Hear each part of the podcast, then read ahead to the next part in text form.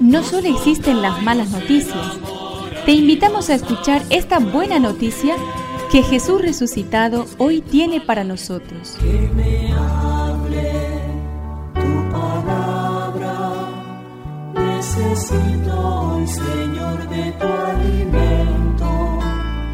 Hoy en todo el mundo se escuchará esta palabra.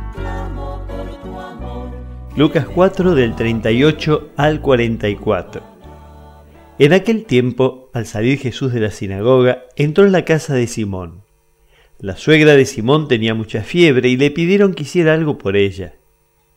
Inclinándose sobre ella, Jesús increpó a la fiebre y ésta desapareció.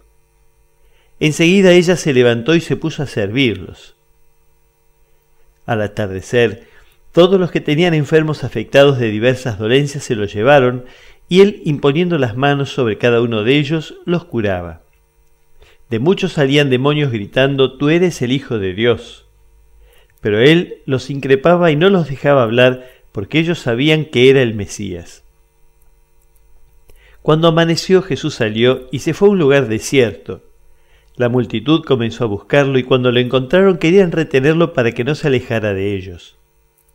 Pero él les dijo, también a las otras ciudades debo anunciar la buena noticia del reino de Dios, porque para eso he sido enviado.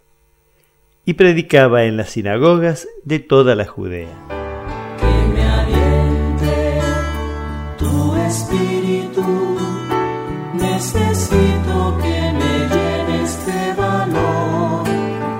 La escena de la curación de esta mujer tiene lugar en la jornada de Cafarnaum en la que los evangelistas presentan la actividad de uno de los días de Jesús en Galilea, desde la mañana hasta el amanecer del día siguiente. Es como un pequeño manual para discípulos que nos invita a acompañar a Jesús y contemplarlo expulsando demonios, sanando, recibiendo a todos los que se le acercaban, buscando de madrugada el rostro del Padre en la oración. ¿Estamos también nosotros dispuestos a seguirlo de esta manera?